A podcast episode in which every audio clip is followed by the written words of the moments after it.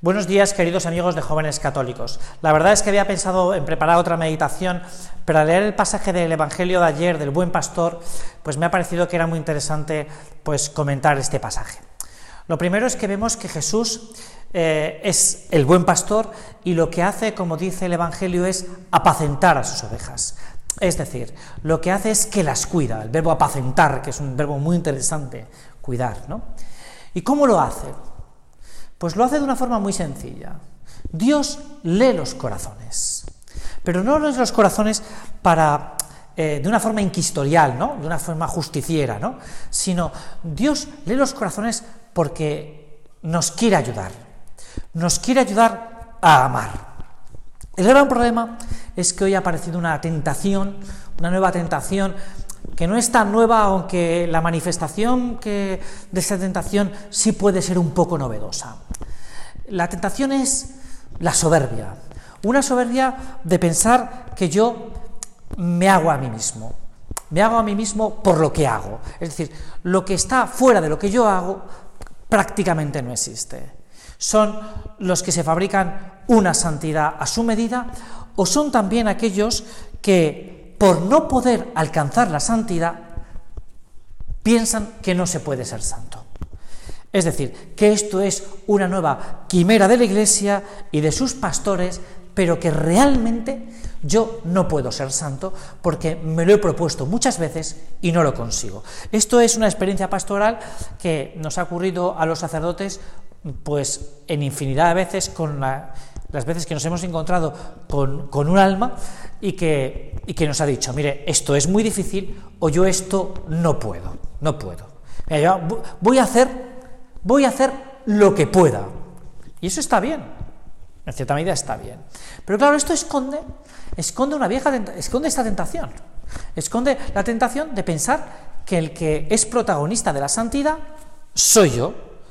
El que piensa que va a hacerse santo soy yo. Eh, yo soy el protagonista, sin darse cuenta de que el protagonista es él. Sin Emil potestis facere, dice la Sagrada Escritura, sin mí no podéis hacer nada. Esto es eh, los que ponen em, los que ponen sus fuerzas, los que ponen al, los que creen que esto es está al alcance de su mano, ¿no? Es como ir a la frutería y decir, quiero un par de manzanas. Pues oye, no, la santidad no consiste en esto, ¿no? Es Él el que me da luces para ver y fuerzas para querer. No conozco, no conozco, y este es el punto clave, no conozco santos sin oración. No conozco santos sin oración. Es decir, porque la oración es el momento en el que se abre la puerta de la esperanza. La puerta de la esperanza. Que sin la oración está cerrada, porque no le dejo al Señor que me ame. Y entonces yo circunscribo la santidad a lo que hago yo. Claro, esto es un error, esto es un error gordo, ¿no? Porque eh, si la santidad lo que se mide es por lo que hago yo y no por lo que me ama Él, entonces la santidad se reduce a lo que yo puedo o no puedo hacer. ¿Y quién de los que me está escuchando hoy pues no se ha sentido alguna vez débil, alguna vez necesitado, alguna vez de sus propias imperfecciones, porque la naturaleza del hombre nos invita a esto, ¿no? La experiencia de cada uno de nosotros es darnos cuenta de que un santo, un santo sin oración es imposible, porque, porque las almas son almas de oración, los santos. Eh, por eso yo creo que es muy importante aquel consejo que escuchó un, un santo de un sacerdote después de hablar con él. No le hable, escúchele. No le hable al Espíritu Santo, escúchele. Y es que gente, me he encontrado yo muchísimas veces en la vida a lo largo de, mi experiencia pastoral, que tampoco es que sea mucha, pero bueno, eh, en el que, eh, pues, eh, esta misma cantinela de siempre, ¿no? Bueno, ¿y qué es lo que tengo que hacer? Pero, ¿y cómo se hace? Esta es una pregunta que me han hecho a mí muchísimas veces, pero distintas personas, ¿no? Bueno, y al final, ¿cómo se hace? Es verdad que al final habrá que hacer algo, pero lo importante no es qué es lo que tengo que hacer o cómo se hace, sino dejarte hacer. No, no le hables, escúchale. Esto es lo más importante. A la santidad nosotros, a la, perdón, a la santidad, no, a la oración, no vamos eh, a hablar, vamos a escuchar. Vamos a escuchar, a escuchar a Dios. Es muy interesante la vida de Santa Teresa de Jesús, porque la vida de Santa Teresa de Jesús, una mujer que hacía todos los días la oración, cuenta ella que durante años, muchísimos años, ella iba a hacer la oración y se dormía, se distraía, eh, y hasta que hay un momento en su vida en el que ella se encuentra con, con ese Cristo giboso, ese encuentro, es un encuentro en su habitación, que no es por casualidad, sino por causalidad, y, y se convierte y se arrodilla, y se arrodilla. Y ahí es cuando se da cuenta de su conversión, cambia, se transforma.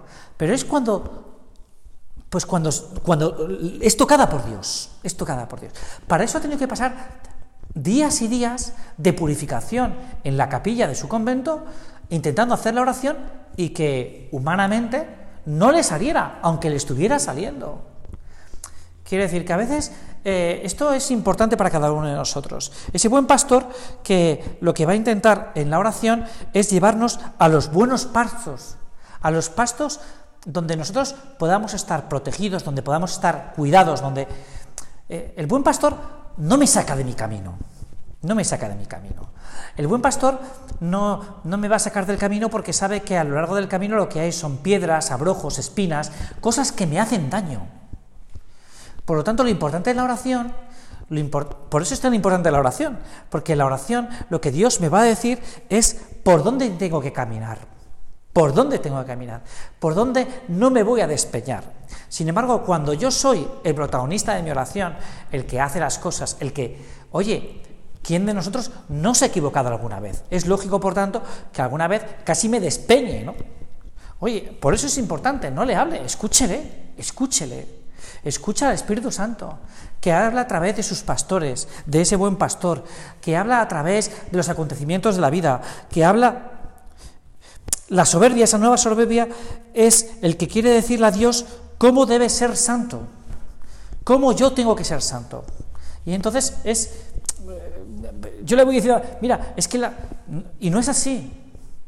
Es verdad que Dios tiene un camino, es muy bonita la última exhortación apostólica del Papa en la que nos habla de que no podemos ser fotocopias de los demás, que Dios nos quiera a cada uno, es verdad, Dios nos quiera a cada uno, ¿no?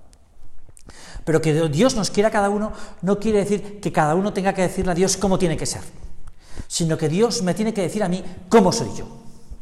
Y esto es eh, esto es la esencia de la gramática del amor de la que habla también el Papa Francisco en, esa exhortación, ¿no? Porque si no, eh, lo que busco es al final un Dios que me entretenga. El becerro de oro. Es, eh, el pueblo elegido que después de estar caminando con Dios, ese Dios no le satisface, no le satisface, y entonces se buscan un Dios que les entretenga, el becerro del oro. Y esto a veces nos pasa, nos pasa, les pasa a estos hombres que en vez de dejarse amar por Dios, lo que buscan es ser ellos mismos dioses. Esa soberbia, esa soberbia que se esconde detrás, que dice, bueno, yo voy a decir cómo tengo que ser santo. Y entonces, al final, gané la cuenta que, que ese modelo que se han impuesto de santidad tampoco les satisface. Y es que buscan un Dios que les entretenga. Agustín, Agustín, que es muy interesante, Agustín, testigo de esta tentación y que ha experimentado la, la solución a esa tentación, escribe que la pureza, la pureza del corazón, Dios la da a quien la pide con humildad. Este punto es muy interesante. Es decir, al final, nosotros lo que le tenemos que pedir a Jesús, lo que tenemos que pedirle a Dios, lo que tenemos que pedir al Espíritu Santo, es este, no le hable, escúchele, es pedir con humildad que Él cure mis heridas, que Él me ame y quiere amarme. Esto es, eh, es lo fundamental. Pedir la ayuda de Dios es garantizar que uno no se salga del camino. Pedir la ayuda de Dios, pedir la ayuda de Dios. Esto es una de las partes fundamentales en las que se tiene que apoyar mi oración. Señor, yo te pido que me ayudes. Yo te pido que me ayudes. Y el que no sienta la necesidad de pedir la ayuda a Dios, realmente tiene un grave problema, porque se ha convertido en un Dios. Se ha endiosado, pero no endiosamiento bueno, sino endiosamiento malo, el de la soberbia. Yo no necesito a Dios en mi vida. Y no necesito a Dios en mi vida, primero, o porque me he desesperado, que es aquel que dice, no puedo alcanzar los objetivos que me había plasmado, o la santidad la fabrica mi vida. Es una tentación que al final, la primera de ellas, acaba en la depresión, en la depresión espiritual. Claro, como yo no puedo alcanzar el objetivo, el fin, al final lo que hago es que me deprimo. Tengo un bajón espiritual y es que esto no merece la pena, claro. Pero es que esto no consiste en esto. Esto consiste no en que tú consigas objetivos, que consigas metas, sino que tú te dejes enamorar por Dios. ¿no? Esto no es una cuenta de resultados. El trato con Dios no es una cuenta de resultados. Voy bien porque he rezado tres días el rosario y dos no. Esto no, consiste en esto. Es verdad que hay que hacer cosas, porque obras son amores y no buenas razones. Pero las tengo que hacer porque amo y porque soy amado por quien me ama. Bueno, al final me ha alargado un poco más el tiempo, pero quería dejarlo aquí. Pues nada, nos vemos el próximo lunes, bueno, nos vemos, nos escuchamos el próximo lunes en el que seguimos ese tiempo mariano, en el que tenemos que pedir a la Madre que realmente pues, nos alcance la gracia de seguir a su Hijo. Muchas gracias y hasta el lunes que viene.